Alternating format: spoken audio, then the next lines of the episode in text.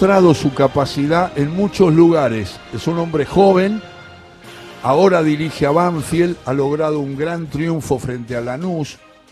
Eh, es un hombre que ha hecho un trabajo que detectamos magnífico en Godoy Cruz y un gran trabajo en Argentino Junior también. Y no le fue bien en San Lorenzo, pero siempre lo buscamos porque lo consideramos un hombre de fútbol, fue arquero, eh, fue asistente técnico, o sea, segundo entrenador de varios entrenadores, y, muchas cosas que preguntar desde la visión del arquero, charlar de fútbol con él, fuera de la circunstancia, hasta fuera, eh, estimado Diego Dabove, fuera de eh, tu, tu, trabajo ahora en Banfield, no fuera, porque siempre va a haber una referencia a lo actual, pero me gusta, con los técnicos que muestran lo que has mostrado, me gusta hablar de fútbol eh, mm, en general, de esas ideas, de ese debate que se ha perdido, porque en los medios, sobre todo en la tele, no es culpa de los muchachos, no hablo como un viejo, porque yo soy un hombre de los medios, soy eh, comentarista hace 47 años, ah, de profesión, hace muchísimo. Y entonces uno eh, quiere recuperar ese debate, esa charla, esas ideas, que muchas veces se da, yo las, trato de lograr y me ayudan mucho, qué sé yo, Brindisi, Bocini, eh, entrenadores, este, muchísimos entrenadores jóvenes y veteranos, para volver a ese diálogo de fútbol de cuáles son las ideas más claras, los, los tipos que nos han conmovido como futbolistas o como entrenadores. Por eso te convoqué, Diego, y por eso era mi idea de hablar de fútbol con vos, distendido, sin apuro. Espero que tengas tiempo para charlar un, un buen rato aquí en la tarde de la radio pública. ¿Cómo estás, Diego? ¿Qué tal, Ale? Buenas tardes. y un placer para mí también poder tener esta, esta nota o esta charla futbolera con ustedes. Muy bien, vos me tratás de usted y yo, te yo me animé a tratarte de vos y vos me mataste porque bueno. Nos tratamos los dos de usted o los dos de vos, como vos decidas. los dos de usted. Los dos de usted, vamos, vamos. Eh, quiero, quiero preguntarte, ¿ayer viste el partido de la selección? Sí, sí, sí, sí, lo vi, lo vi. Vi acá en en casa con la familia y, y bueno, y, en general creo, creo que la misma sensación que nos queda a todos, ¿no? Se lo, ve, se lo ve muy bien al equipo, muy bien al equipo, muy bien al grupo, con, con las ideas muy claras, ya, ya con, con, la línea que baja el entrenador y, más allá de, ya ha pasado en varios partidos, más allá de cambio de nombres, con teniendo muy clarito lo que tienen dentro del campo, ¿no? hay, hay una cosa, es, verdad eso, y además hay una cosa que tiene que ver con nosotros, que, que Scaloni fue muy criticado porque no tenía antecedentes con equipos, es decir, no había dirigido, había, había jugado en el alto nivel, porque había jugado en España a muy buen nivel, eh, había integrado selecciones como futbolista, fue un buen volante, podía jugar de, algunos puestos, era polifuncional, pero no había mostrado lo que ustedes muestran cada día. Es decir, saltan de un club a otro, tienen una dificultad, resuelven con una, con una, con una gran jugada, con una gran decisión. No había tenido ese ejercicio, entonces era difícil elegirlo. Es decir, yo no hubiera pensado nunca en él que quedaba del, grupo de San Paoli, eh, nunca hubiera pensado en él. Estaba Becasese y estaba él. Él se queda y le dicen, quédate interinamente, vamos a ver. Y después muestra una relación que acaba de marcar la Diego Dabove, que tiene que ver con que los jugadores se sienten muy cómodos en la idea de Scaloni, que el equipo cada vez es más firme y que el equipo tiene las dificultades que mostró con Chile y con Colombia en la eliminatoria, dos empates, y que parecía que no arrancaba, salieron de contexto, no sé si pensás lo mismo, Diego, si piensa lo mismo, Diego, ahora me cuesta tratarte de usted, este, eh, si, si piensa lo mismo en el sentido de que el partido que le gana en la final Argentina a Brasil por la Copa América en tierra brasileña con el gol de Di María y esa sensación de Messi y del grupo de jugadores que se sacan eso de que no ganaban títulos, logra ganar la Copa América en tierra brasileña, me parece que eso anímicamente, con el trabajo de Scaloni y del cuerpo técnico, me parece que dieron como resultado este equipo que tiene una autoridad y una seguridad para jugar que todos le aplaudimos. ¿Estás ahí, en ese lugar? Sí, sí, sí, sí, sí, sí, le sigue escuchando eh, muy atentamente lo, lo, que vas diciendo y, compartiendo, compartiendo más o menos lo mismo en cuanto a pensamiento. Fue, fue lo que se ve, lo, que, lo que se vio durante todo el proceso. Eh, una búsqueda de una idea, una búsqueda de, un armado del grupo. Eh, creo que prestaron mucha atención en eso, se enfocaron mucho en eso. También eh, en, lo grupal, en lo humano, en, darle tranquilidad a, Leo también. Y, obviamente la Copa América, el triunfo en Brasil, en el Maracaná, el primero que sacó, le sacó una mochila enorme a, un montón de los muchachos que, habían tenido mucho tiempo en selección sin haber podido lograr eh, un título eh, y, generó una química hoy en día con la gente y el equipo eh, que, lo, que los futboleros que somos los argentinos sabemos lo que significa eso. O sea el, microclima que hay en la cancha que lo, lo hemos visto miles de veces durante nuestra historia eh, futbolera, pero que un poco se había perdido y, hoy en día la expectativa que hay por ver a la selección, por verlo a, Messi y, y, sentirse tan identificada con este equipo, la verdad que es muy lindo. Eh, lo de anoche, la verdad que a, nivel futbolístico, que uno obviamente lo analiza desde otro lado, porque, porque le busca en cualquiera de las situaciones, más allá de lo emocional, lo que nos genera como futboleros el, el ver a la selección así bien, eh, los detalles tácticos, un, equipo que marca alto, que recupera rápido la pelota, mm. eh, que, no, que no la pierde rápido una vez que la recupera, eh, con muchísimas variantes y, y con la seguridad de, encontrar este nivel del equipo con jugadores importantes afuera. Entonces, la expectativa que nos va generando con más de ocho meses para el Mundial es linda. ¿Cómo, ¿Cómo sos? Estoy charlando con Diego Dabove, el actual técnico de Banfield, hablando de la selección argentina. Diego, ¿cómo, ¿cómo sos en relación a Paredes? Porque yo con Paredes tengo, eh, entiendo que el técnico lo considera un lugarteniente, o sea que no está discutida su titularidad, me parece, desde Scaloni. Eso es lo que transmitió. Creo que a lo mejor te llegó lo mismo.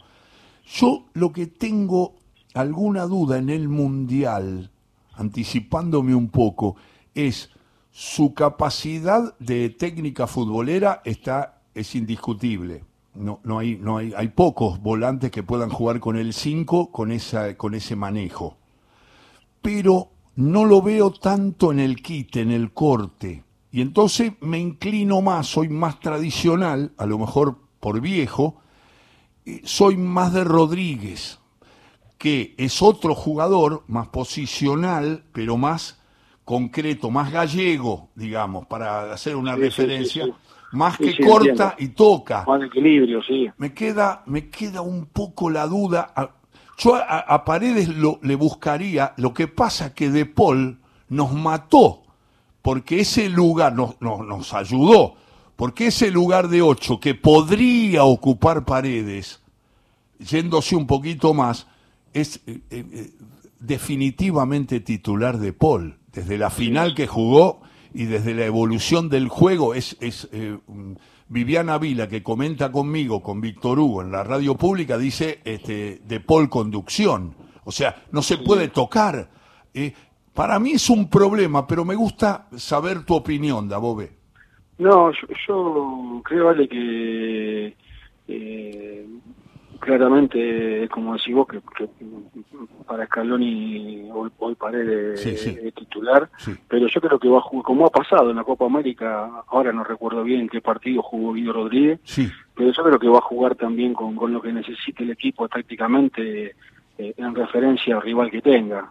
quizás en algún momento, eh, según lo que, lo que te presenta el rival en cancha, eh, jugué, con Guido en lugar de Paredes, o en algún momento jugué con los dos, eh, pero creo que él, tiene, tiene clarito lo que quiere, pero teniendo la, la variante de, Guido Rodríguez que te da mucho más desde el equilibrio defensivo eh, y, jugando con, con, con, lo que presente, como te dije recién, el rival. ¿no? Eh, eh, pero más, más allá de eso, yo creo que hoy, hoy en día es, fundamental el, el, equilibrio defensivo que tiene el equipo. Se lo ve muy muy corto en todas sus líneas, muy intenso para recuperar la, pelota ayer. y, y, ya había pasado en la Copa América, ¿no? Otamendi recuperando 10 metros en campo rival, ayer Pesera lo mismo, sí. Eh, ya, lo habíamos notado con el Cuti Romero, eh, que, encontramos ahí en, Cuti un, central de una jerarquía enorme. Que es de Scaloni, es de Scaloni, Romero es de Scaloni, y el arquero, el arquero también es de Scaloni. porque... También, también, sí, sí, sí, sí, y, aparte, eh, Ale, que eh, lo, del Dibu, lo de Cuti Romero en, un nivel extraordinario y, jugadores que se los ve que van a jugar 100 partidos en la selección cada uno, eh, con, con mucho recorrido para adelante y con una jerarquía enorme y jugando hoy en día quizás en, la mejor liga del mundo, ¿no? que eso ayuda también muchísimo para, para el crecimiento personal y para el roce que te va dando eso. ¿no? Claro. Es Diego Dabove Diego Omar Dabove, que eh, está charlando con nosotros, es el técnico de Banfield, hablábamos de la selección. Yo eh, tengo un amigo muy futbolero, sabe un montón de fútbol, este, y, me hizo reír porque un día, viéndolo a Di María por la derecha con esa sutileza para definir el gol a Brasil, el gol a Uruguay, esos toques que hace entre el volante que se atrasa y el marcador de punta, ese eh, ese hueco que queda que él lo usa Di María mirando a Messi o a Lo Celso, tocándole la pelota y no haciendo lo que hacía antes, que era chocar mucho, yéndose por izquierda y queriendo disfrutar solamente de sus zancadas. Yo no entendía como un entrenador, no le decía, pará, Di María, una vez no tenés que ir, porque si no, bueno, este jugador de hoy, mi amigo, me llama un día por teléfono y me dice, ¿qué tal ayer Jairzinho? Le digo, ¿cómo? ¿Quién es Jairzinho? Y ahora yo lo digo en la transmisión de Víctor Hugo, dije, está por entrar Jairzinho, porque además hace doble pisada, tira caños, siempre al servicio del equipo, nunca un chiche inútil. Toca la pelota siempre mirándolo a Messi, que además lo mira mucho a él, cada vez más. Me hace acordar un poco a cómo, si ves los partidos de los mundiales, Diego y Canigia se buscaban siempre. Y se nota mucho, yo acabo de ver muchos partidos. sociedad futbolera que se arman por sí sola eh, y, encima um, hoy en día con dos jugadores como, como Di María y como Messi eh, con una madurez eh, dentro del campo muy grande, lo que ha crecido Angelito en cuanto a la cualidad futbolística, obviamente las, tuvo siempre, fue variando, como dijiste vos, sale jugado por izquierda, eh, ha jugado de, doble cinco, y ahora esta versión por derecha, eh, y, sigue sosteniéndose en un nivel muy alto, un club de, mucha jerarquía durante toda su carrera, pero hoy en día está mostrando un nivel y, se lo ve el socio ideal de Leo, ¿no? Eh, es Diego Dabove.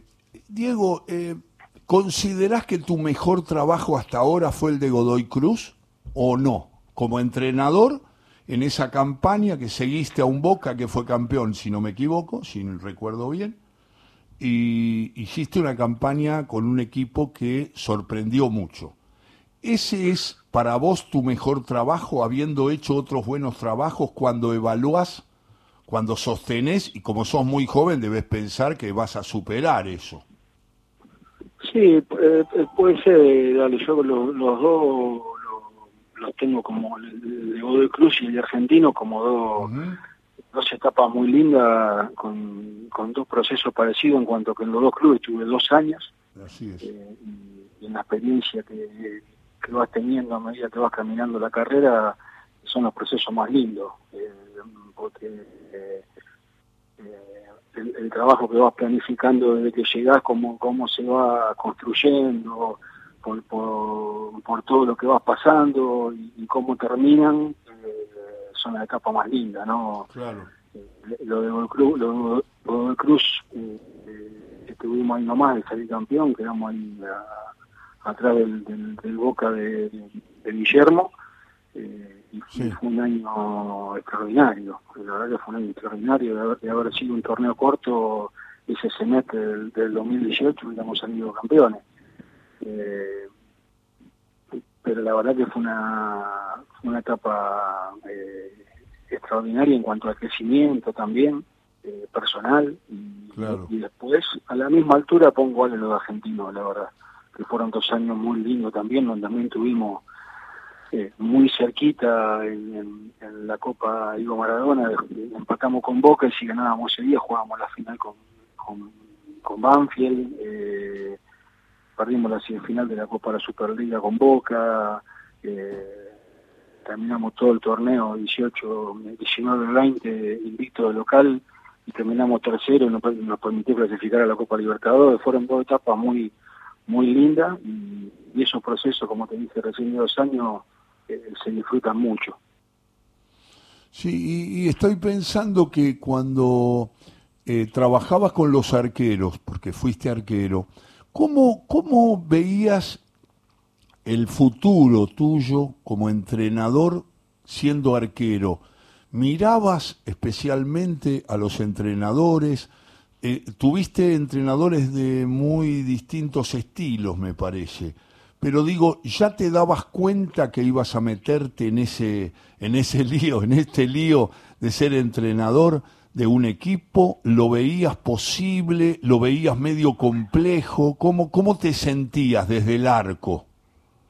Y, eh, eh, conscientemente no, no, no me daba cuenta de que me iba a volcar para este lado, pero inconscientemente después cuando pasa el tiempo, obviamente eh, pensándolo y analizándolo, analizándolo, perdónale, era algo que, que se ve que ya lo tenía incorporado y y que lo llevaba en la sangre, porque yo estando en, el fútbol infantil, en el fútbol juvenil, anotaba todos los partidos, todos los rivales, cuando cuando quedábamos libres iba a ver al rival estando en quinta, sexta división, estoy diciendo, ¿eh? Eh me tomaba el colectivo y iba a ver al rival que, íbamos a enfrentar en la próxima fecha. Eh, subí desde muy chiquitito a, a, profesional, el técnico era Miguelito Russo, y cuando vos sos tercero, cuarto arquero, eh, igual vas a la cancha a ver a tu compañero, porque sos parte del grupo, yo en el entretiempo bajaba para ver qué corregía Miguel. Eh, era mucho de, mirar y de anotar los, juveniles que iban apareciendo. Inconscientemente se ve que era algo que me gustaba, empecé eh, a los veintipico de años ya trabajar en escuelita de fútbol, a trabajar en fútbol infantil. Sí, sí. Eh, se ve que ya eh, tenía el, entrenador adentro y después ya la, la posibilidad de trabajar 18 años como entrenador de arquero, como asistente. Y, claro. ahí, ahí tenés, ahí tenés Córdoba, el profe. Tenés... arranco con Miguel, arranco con Miguel Russo. Con Russo, después Córdoba, después Chiche, Sosa. Exacto. Después Brindisi, Ramaciotti. Sí. Y después estuviste en el 2004 eh, con Brindisi en Boca.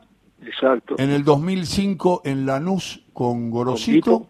y en el 2006 en Huracán con Chiche, Sosa. Con Chiche, sí y ahí, vuel ahí vuelvo con Pipo a Central y ya meto con Pipo, meto Central, Argentino, Argentino River, River el Jerez de España, eh, volvemos a Argentino eh, con Pipo y ahí ya después me voy con el Toro Gallego Independiente, vuelvo a Tigre con Pipo, ya Racing con Coca, la selección de Bahrein con Checho Batista, sí.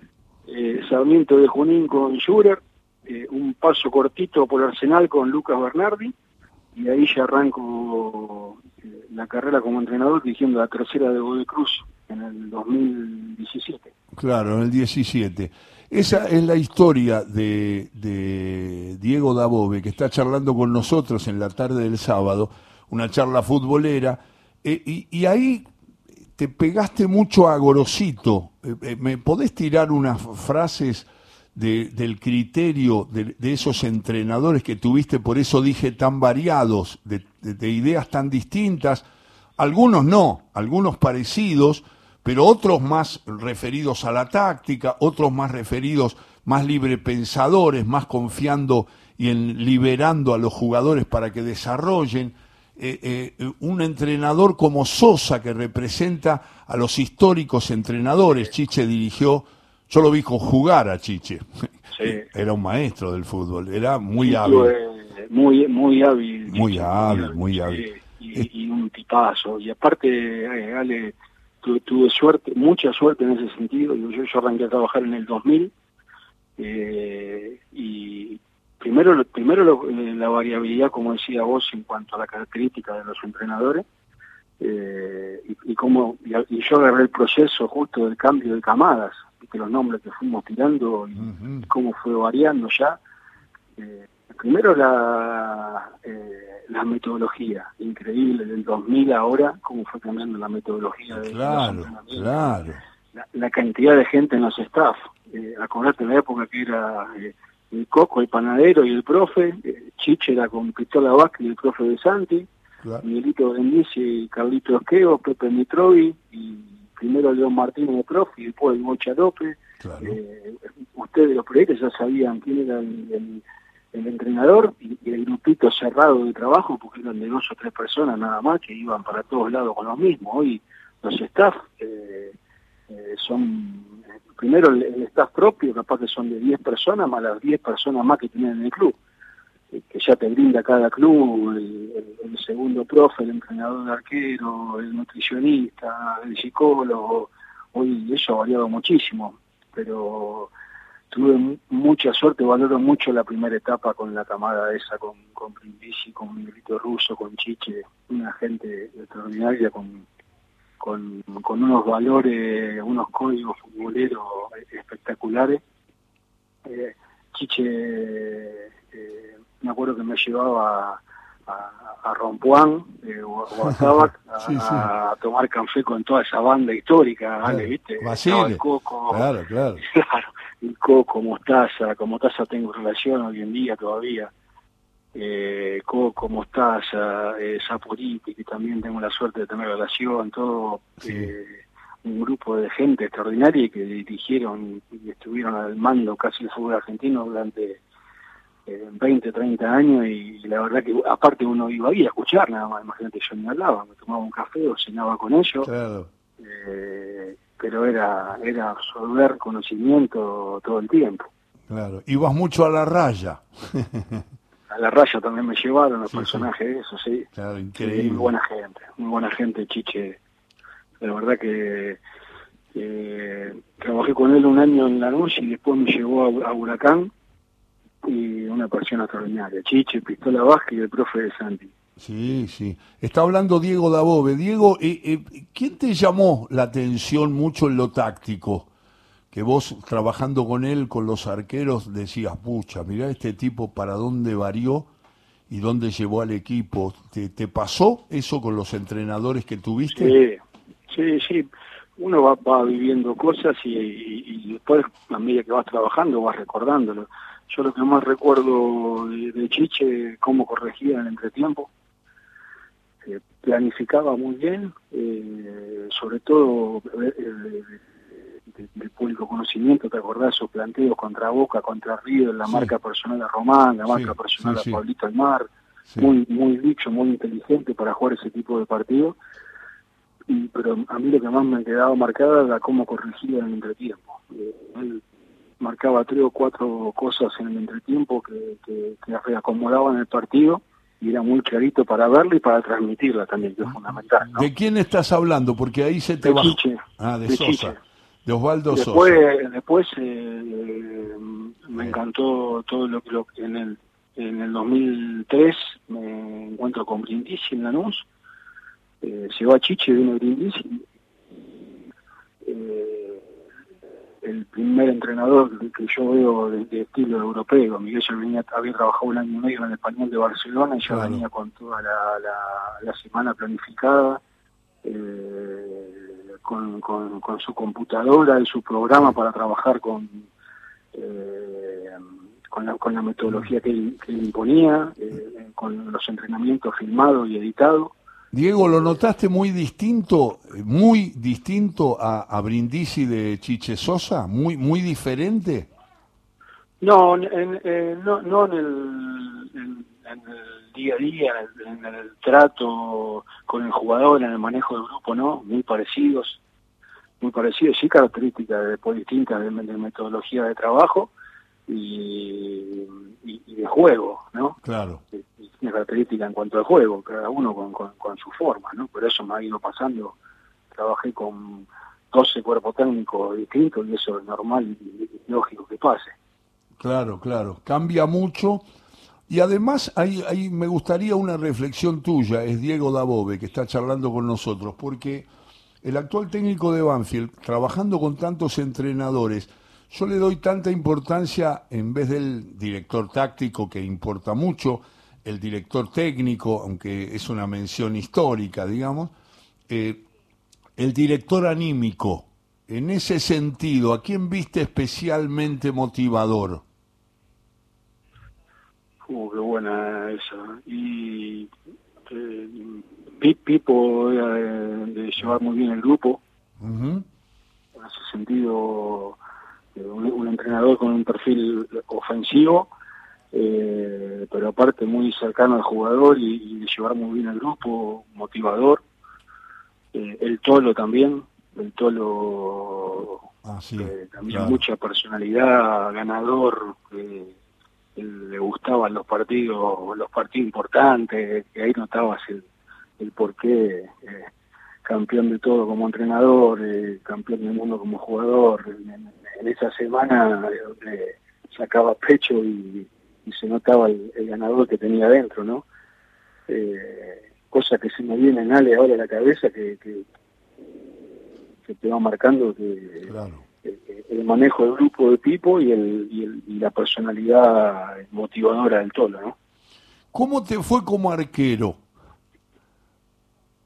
Arquero normal, Ale, la verdad, eh, hice eh, inferior en, en Lanús, selección sub-20, Ujú. hasta los 20 años pintaba bien y después me habrá faltado algo, eh, condiciones, madurez o algo y eh, arranqué a hacer una carrera normal por el ascenso y a los 27 años me saqué el hombro y no pude seguir jugando eh, y enseguida por suerte empecé a trabajar. Claro. Había tenido cinco años de entrenador a, a, a Miguelito Russo en la luz y siempre habíamos seguido el vínculo.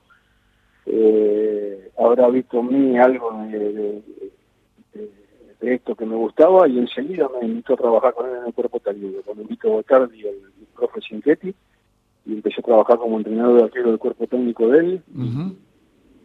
Digamos, se me, pasó rápido esa etapa difícil que es cuando dejaba de jugar, porque a los 15 días enseguida empecé a trabajar como entrenador de arquero. ¿No sufriste eso del, del, del retiro del fútbol que a veces hace tanto daño anímicamente a los compañeros, no?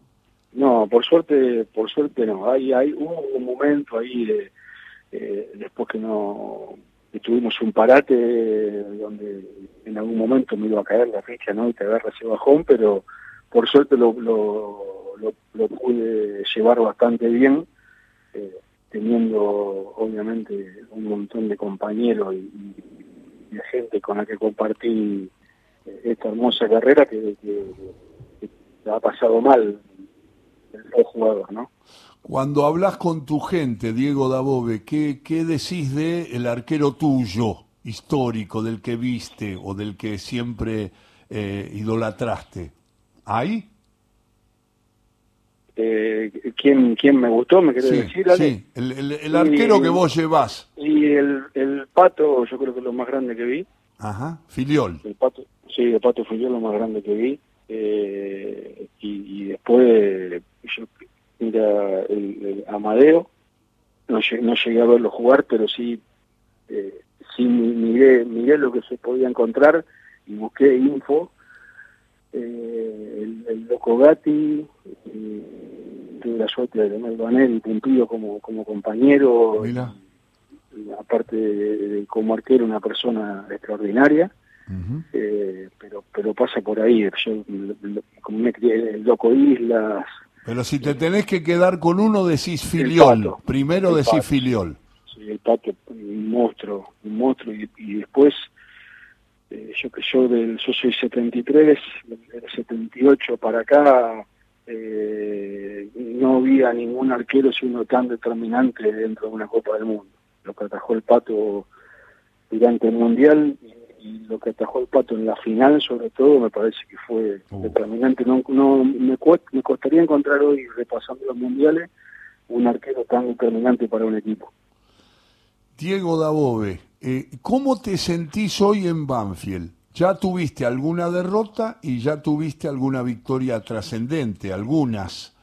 Eh, o sea que ya empezaste a encontrar ese clima que generaste en Argentinos Juniors y en Godoy Cruz. Eh, ¿Lo ves posible? ¿Ves ese grupo de jugadores más allá de la confianza que se le tenga como entrenador? Eh, ¿Ves que se puede proyectar, que se puede, por eso aceptaste, por eso estás ahí? Sí, bien, la verdad que nos sentimos bien.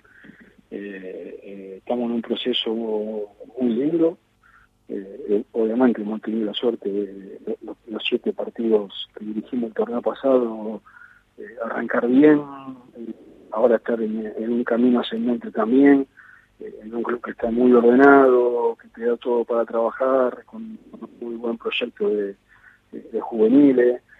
hoy el, trabajar con, armonía y en orden es, fundamental en este fútbol.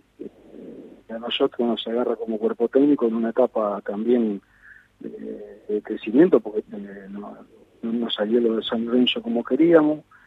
Eh, que son etapas que en algún momento las pasás, porque en esta profesión, como a todo, te toca perder, aunque uno no quiere que llegue nunca mm. eh, ese semestre o ese año donde aparece la derrota, más que la victoria, pero pero que no deja de hacerte crecer ni de madurar como, como un jugador y como grupo de trabajo. Entonces, hoy estamos en una etapa linda también en cuanto a la madurez y el equilibrio que, vamos encontrando, ¿no?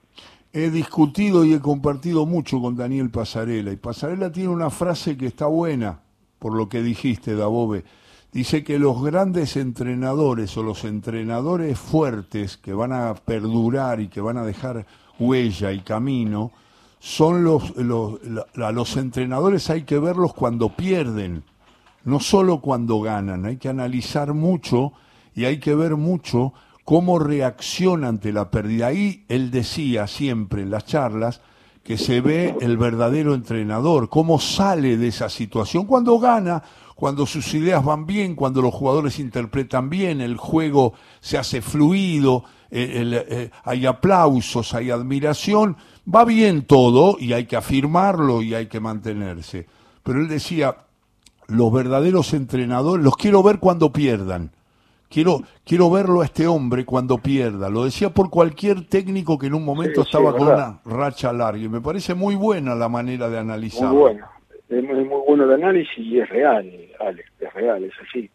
Eh, y, me parece fundamental la autocrítica que aparezca en ese momento, pero también la, tranquilidad de confiar en, uno mismo y en el, y en el trabajo del del staff técnico, ¿no? Me parece fundamental. Eh, y, más allá, como te dije antes, de que uno nunca quiere que aparezca ese momento de derrota, a todo le toca tener una temporada mala, un semestre malo, una mala elección, y, hay que tomarlo de esa manera, porque también la vida es así, la vida nada sale redondo ni, ni como uno quiere todo el tiempo. Todo el tiempo estamos conviviendo con con situaciones con experiencias negativas y el fútbol se traslada de la misma manera.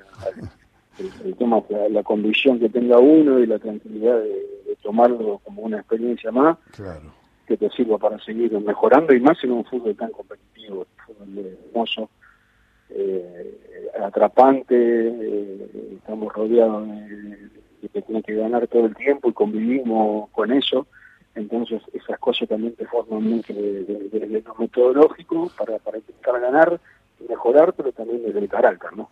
Claro, y además estoy charlando con Diego Dabove, Bielsa dice siempre que uno convive más con la derrota que con la victoria, que es una cosa natural, porque cuando uno analiza cualquier entrenador en el más alto nivel internacional, uno puede decir que Ferguson con el Manchester United ganó mucho, pero perdió muchísimas copas, porque es lo lógico, es lo que pasa. Lo que ahí hay que ver es cómo el entrenador fue absorbiendo esas derrotas. Pero Bielsa siempre lo dice, yo he perdido mucho más de lo que he ganado. Y sin embargo, tengo que seguir reinventándome y buscando caminos, porque es verdad. Eh, eh, el otro día creo que Scaloni estuvo muy bien cuando le dijeron, eh, si quiero conseguir algo, que me dejen pasar a octavos de final qué sé yo, porque es muy en los mundiales es muy difícil saltar, ganar un partido, ganar dos. Ganando dos ya pasás a, octavos, casi seguro.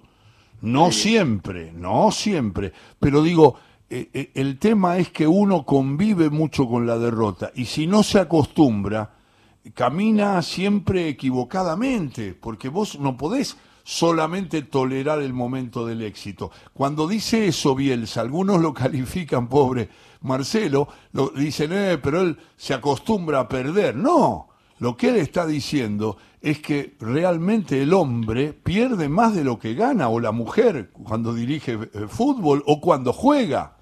Y si vos no, no te haces resistente a ese dolor de la derrota, no podés seguir. Sí, seguro, seguro. Y, después también el, el, ir analizando los procesos y lo que uno va dejando y, eh, a medida que va pasando por los clubes. lo, que, lo que yo te decía recién, esos dos años en el club, esos dos años en Argentina, obviamente los dos años tenemos la suerte de durar porque se van dando los resultados. Pero, pero los procesos, lo que uno va dejando, el trabajo que se va haciendo dentro de esos dos años son lo más lindo crecimiento de los juveniles, el, trabajar en, forma conjunta con, con, la gente inferior y con los dirigentes, esas relaciones, ese microclima que vos vas generando para que todo eh, todo vaya en crecimiento, porque al fin y al cabo uno, hoy en día a mí me toca estar en Banfield y eh, llegó un club donde tienen todo muy clarito en, cuanto al, al objetivo que tienen. Entonces uno está encargado de un área, yo estoy encargado de un área, de la futbolística y la primera división. Y de nuestro lugar, eh, meternos dentro de un club, como te dije recién, que tiene muy clarito lo que quiere, entonces trabajar en forma conjunta con Donato, que es el coordinador de inferiores, estar en contacto constante con, con Espinosa, que es el presidente, eh, trabajar junto con la secretaria técnica, eh, hoy, hoy en día eh, ese trabajo en conjunto y ese día a día es fundamental para que los clubes crezcan, sobre todo en, un país donde se necesita tanto el crecimiento del juvenil para poder venderlo, ¿no? Te mandamos un gran abrazo. Ya sabes que tenemos una preferencia por tu trabajo, lo hemos destacado siempre. Siempre quisimos este, acompañarte en las ideas que, que en algún momento uno parece que pierde porque una derrota dura este, lo puede confundir, pero siempre confiamos. Así que te mando un gran abrazo y muchas gracias por aceptar esta charla y, hasta cualquier momento, Diego. Bueno, vale, muchísimas gracias y, un placer para mí también. Te mando un abrazo grande para todos. Un placer. Hasta siempre. Diego, chao maestro, Diego Dabove, mejorando la tarde de todo con afecto.